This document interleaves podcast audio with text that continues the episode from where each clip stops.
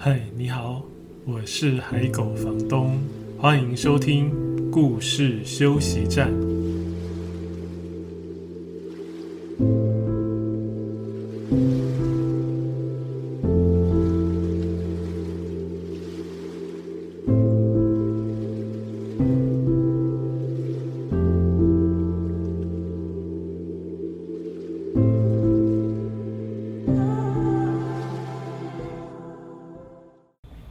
在收听的是故事休息站 Podcast 节目的第十四集。今天想跟各位分享非常经典、非常棒，然后几乎难以取代的很经典的描写朋友的故事。这个作者是阿诺·罗伯，中文会翻译阿诺·罗贝尔，或者是艾诺·洛贝尔。阿诺·罗伯，嗯，他的这系列故事是《青蛙和蟾蜍》，然后系列有四本。台湾已经也出版了非常多年。今天会特别想讲这一系列的作品，是因为，呃，它已经出版，今年是第五十年了，是五十周年，已经半个世纪了。然后半个世纪以来呢，跟朋友有关的故事，不管是绘本或者是故事集，几乎没有人可以超越。阿诺·罗伯的这一系列青蛙和蟾蜍的故事，这是他的故事真的是太好了。然后青蛙跟蟾蜍这两个朋友的角色真的很可爱哦，他们感觉就是很天真傻傻的，然后很很会为对方着想，但是也常做很多很傻的事情，会让你会心一笑的傻事。我之前说过我呃很喜欢绘本故事里面的青蛙这个角色，因为我总是觉得。绘本故事里的青蛙很难是那个坏蛋的角色嘛，然后感觉都很纯真、很傻气。我在想，或许不知不觉也是受到阿诺·罗伯这系列故事的影响吧，所以留下这个印象。我真的非常喜欢有青蛙角色主，尤其是主角的绘本。那我自己也写了一本，是《妈妈是一朵云》。那之前我在脸书上有介绍过不少我喜欢的青蛙主角的绘本，如果有兴趣的朋友可以回去找找看。那么如果有找到的话，也会把它贴在故事休息站的 FB 的社团上面给各位看。好，阿诺·罗伯的这系列青蛙和蟾蜍的作品最早出版的一本是一九七零年，所以到现在刚好满五十年，对不对？所以呢，最近又有一些纪念的版本推出，然后又有人开始在谈论它。其实应该说，五十年来谈论它，或者是说它这系列故事的呃的人是一直没有间断的，因为他的故事真的是非常的讨人喜欢，然后让人家觉得很可爱又温暖，然后那个傻气又会给我们一些感动。我今天想跟各位分享的就是这系列的第一本《青蛙和蟾蜍好朋友》。英文原文是《Frog and Toad Friends》，然后它里面有我看一下四篇还是五篇故事？啊，有五篇故事啊。它这系列有四本，每一本都是有五个故事，所以四本每一本有五个故事，加起来就是有二十个故事哦。这系列的故事集真的非常推荐给各位。刚好现在暑假要开始了嘛，所以。小朋友放暑假的时候，如果你没读过这系列书，你可以去找来读，或者是请家长爸爸妈妈买给你看。好，然后第一本我想要挑两篇故事说给大家听。第一个故事是讲故事，呵呵，这个片名就叫做讲故事，所以很刚好吧。嗯、青蛙和蟾蜍这两个朋友呢，嗯，因为长得有点像啊。那故事里面，青蛙是它是画绿色的，然后蟾蜍它是画比较偏土黄色的。然后青蛙稍微高一点，瘦一点，然后蟾蜍稍微矮一点，胖一点。好，讲故事。夏季里有一天，青蛙觉得身体有点不舒服。蟾蜍说：“青蛙，你的脸色有点发绿哦。”青蛙说。我一直都是绿绿的，我是一只青蛙哎。蟾蜍说：“就算是一只青蛙，你今天的脸色也未免太绿了一点吧？快到我的床上躺下来休息休息。”蟾蜍给青蛙泡了一杯热茶，青蛙喝了茶说：“我在这里休息，你讲个故事给我听吧。”好的，蟾蜍说。我来想想看。蟾蜍想啊想啊，可是就是想不出一个故事可以讲给青蛙听。我到门廊那儿走一走，蟾蜍说，这样也许我就能想出个故事来。蟾蜍走到门廊那儿，来来回回的走了好久，可是啊，就是想不出一个故事可以讲给青蛙听。然后蟾蜍回到屋子里。头朝下倒立着，青蛙看了以后问他说：“你干嘛在那儿倒立啊？”蟾蜍说：“我希望这样倒立着可以让我想出个故事来。”蟾蜍倒立了好久，还是想不出一个故事可以讲给青蛙听。然后蟾蜍拿来一杯水，泼在自己的头上。青蛙问：“你干嘛往自己的头上泼水啊？”蟾蜍说：“我希望往头上泼点水，可以让我想出个故事来。”蟾蜍接连的往自己头上泼了好几杯水，可是啊，他就是想不出个故事可以说给青蛙听。然后，蟾蜍又用头往墙上蹦蹦蹦的撞。青蛙问：“你干嘛用头去撞墙啊？”蟾蜍说：“我希望把我的头往墙上狠狠地撞一撞，让我可以想出个故事来。”青蛙说：“啊，好了好了，我现在觉得好多了，我不想听什么故事的啦。”蟾蜍说：“哦哦哦，那你起来，让我躺一下吧，我现在觉得很不舒服。”青蛙说：“蟾蜍，要不要我来讲个故事给你听呢？”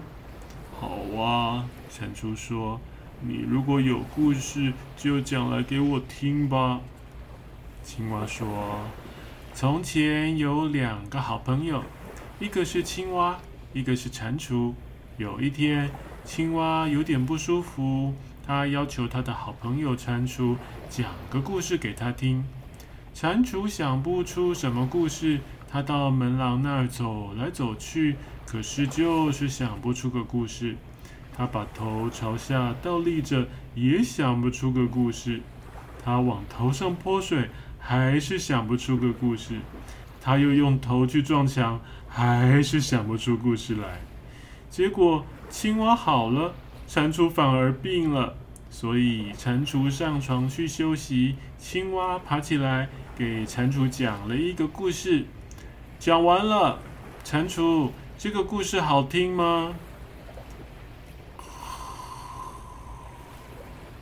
但是蟾蜍没有回答，他已经睡着了。我刚才好几次笑场。我其实之前讲这个故事给小朋友听的时候，就是只是朗读，我也声音只有大概变一下嘛，因为这样比较分得清楚两个角色谁是谁。可是我在讲的过程就只是这样念，就好几次都会笑场出来，因为他们的个性实在太可爱，那些举动真的很傻，对不对？但是又很贴心。好，这个是跟各位分享的第一个故事，叫做讲故事。好，然后我想要再分享另外一篇，就是第一本这系列第一本的最后一篇，这一篇叫等信，来等一封信寄过来，等信。现在我们很少有人会写信了，对不对？真的非常非常少。如果有机会，各位还是可以试着写信给你的家人或者是朋友，偶尔一次，那感觉还蛮不错的哦。然后那个信不像 email 可以马上送到，你得等个几天，然后对方才会收到，也许才会告诉你说啊，他收到了，然后他收到有什么感觉？那个是很有趣的一种联络感情的方式。等信这一篇就是在写这种心情，然后这一篇故事呢，在日剧里面也有出现过，有一出日剧叫《为你而生》，声是声音的声，里面的几个主角呢，他们主要就是都是参加朗读的活动，所以他在朗读的过程当中，他们有选这一篇故事在朗读，然后日剧里面呢，在朗读的过程当中，他也有把。这些角色就是这些主角有扮成这些角色演出来，所以很有趣哦。呃，男主角是主演内丰，我想应该有长期关注日剧或者是日本演艺消息的朋友，应该会知道吧？啊，应该是很之前很长一段时间很多人的偶像啊，主演内丰演的等信。希望等一下我在念这一篇的时候，不会在笑场笑出来。好，等信。蟾蜍坐在走廊上，青蛙走过来说：“怎么啦，蟾蜍？你看起来很伤心的样子诶。”“是啊。”蟾蜍说：“这是我每天的伤心时刻。我天天在这个时候等信，结果总是让我很失望。”青蛙问：“怎么会呢？”蟾蜍说：“因为我从来没有接到过一封信。”“从来没有接到过吗？”青蛙问。没有，从来没有。蟾蜍说：“从来就没有任何人写信给我，我的信箱每天都是空的，所以等信的时间就变成我的伤心时间。”青蛙和蟾蜍坐在走廊上，一起伤心难过。过了一会儿，青蛙说：“呃，我我我现在得回家一趟哦，我有件事啊，需要现在回去做。”青蛙急急忙忙的就回到家里，他找出一支铅笔和一张信纸，他在信纸上写了一些字。他把信纸放进一个信封里，在信封上他写着“给蟾蜍的信”。青蛙拿着这封信跑到屋子外面，他看见了一只瓜牛。青蛙说：“蜗牛啊，拜托你把这封信送到蟾蜍家，放在他的信箱里。”蜗牛说：“好吧，我这就去。”然后青蛙跑回蟾蜍家，蟾蜍躺在床上，在那里睡午觉。哎，青蛙说：“蟾蜍，我看你还是起来，再多等一下吧，说不定信就送来了。”蟾蜍说：“算了，我等信等的心很烦。”哎。青蛙往窗外看着蟾蜍的信箱，瓜牛还没有到。蟾蜍，青蛙说：“说不定会有人寄信给你哦。”“不可能，不可能的。”蟾蜍说：“绝对不会有人寄信给我的。”青蛙又望望窗外，瓜牛还没有到。可是蟾蜍啊，青蛙说：“也许，呃，今天就会有人寄信给你哦。”蟾蜍说。别傻了，以前从来没有人寄信给我，今天也不会有人寄信给我。青蛙望望窗外，蜗牛还是没有到。蟾蜍问说：“青蛙，你为什么老是往窗外看啊？”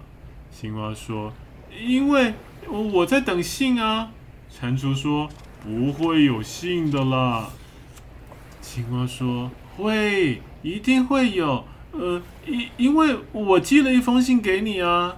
蟾蜍问：“呃，你你寄信给我了吗？那你在信上写了些什么呀？”青蛙说：“我是这样写的哦，嗯，亲爱的蟾蜍，我很高兴你是我最好的朋友，你最好的朋友青蛙上。”哦，蟾蜍说：“这封信写的好棒哦。”于是，青蛙和蟾蜍走出去，一同到门廊那儿去坐着等信。他们坐在那儿，心里都很快乐。青蛙和蟾蜍等了好久好久。四天以后，蜗牛终于到了蟾蜍的家，把青蛙写的信交给蟾蜍。蟾蜍收到信，好高兴啊！呵呵。就是这个故事，等信。然后它故事都很简单，但是很很有趣，很温暖，对不对？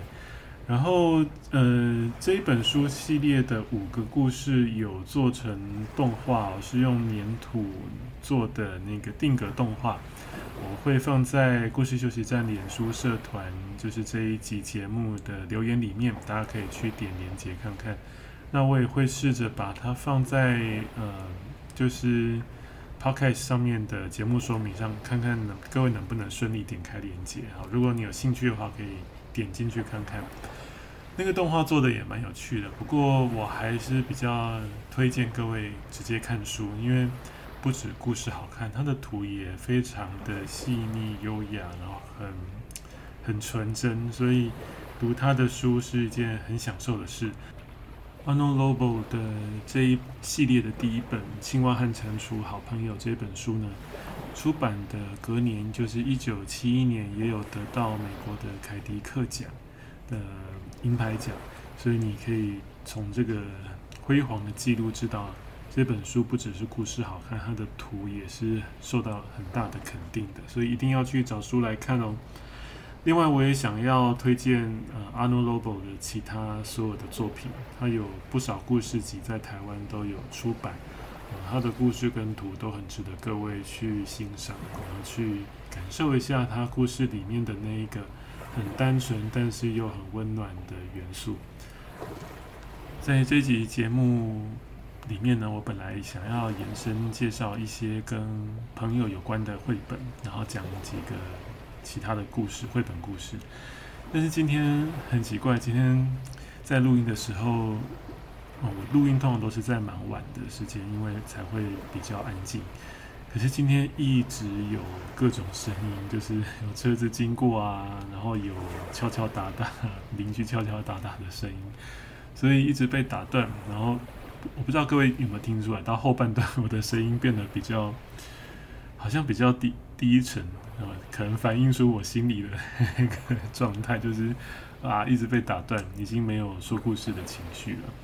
所以我想就今天就分享两个青蛙和蟾蜍的故事，就先收尾喽。然后另外想要推荐给各位的朋友绘本，我会再加几本，然后放在故事休息站的脸书社团里面，啊，有兴趣的朋友可以去找来读。那这些朋友的故事呢，都不是那种特别一定要强调教小朋友合作啊、有礼貌啊，或者是要要跟朋友好好怎么相处的那样的故事，都是很好玩或者是很有趣、很有意思的故事。有些甚至是角色的设定上就很有趣，比如说有猴子跟企鹅是朋友，然后他们的背景很不一样，对不对？或者是同样是企鹅，但是企鹅跟马来貘是朋友。那就有非常有火花的故事，各位可以去找来看。另外，我也想跟各位说明一件事，就是故事休息站的 Podcast 节目第一季已经接近尾声了，我预计会做到十六集就会暂停一下。那因为当时开始这个节目是因为武汉肺炎的疫情的关系嘛，就是大家比较不能出门，然后也希望不管是大朋友或小朋友，因为多少都会受到疫情的影响啊。虽然台湾的防疫做得很好，可是我们还是心里会有点焦虑嘛，对不对？前一段时间，所以想做这个节目来给大家陪伴一下。那现在状况比较好了，然后我也有比较重要的工作计划需要专心做一阵时间，所以呃，我想应该会暂停两个月吧。我不确定那个时间长度大概是多少，所以。呃，请密切注意故事休息站的脸书社团，或者是看海狗房东绘本海选的粉丝页，只要有呃开始第二季的消息，我就会在第一时间在上面宣布跟各位说。那如果你呃已经习惯听这个节目的朋友，如果你不介意的话，也可以回去听听重温之前那些很美好的故事。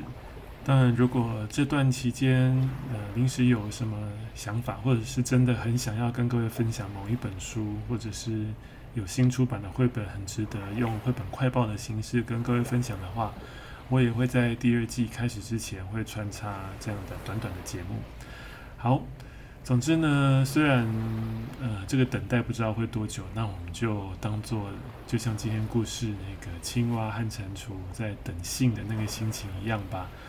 呃，如果各位愿意等待这个节目，像等待一封来信那样的心情，我也会非常感谢。最后还是要提醒一下，要记得加入我为这个节目开的脸书社团哦。脸书社团的名称是“海狗房东的故事休息站”。另外，如果你喜欢这个节目的话，也欢迎分享给可能有兴趣的朋友。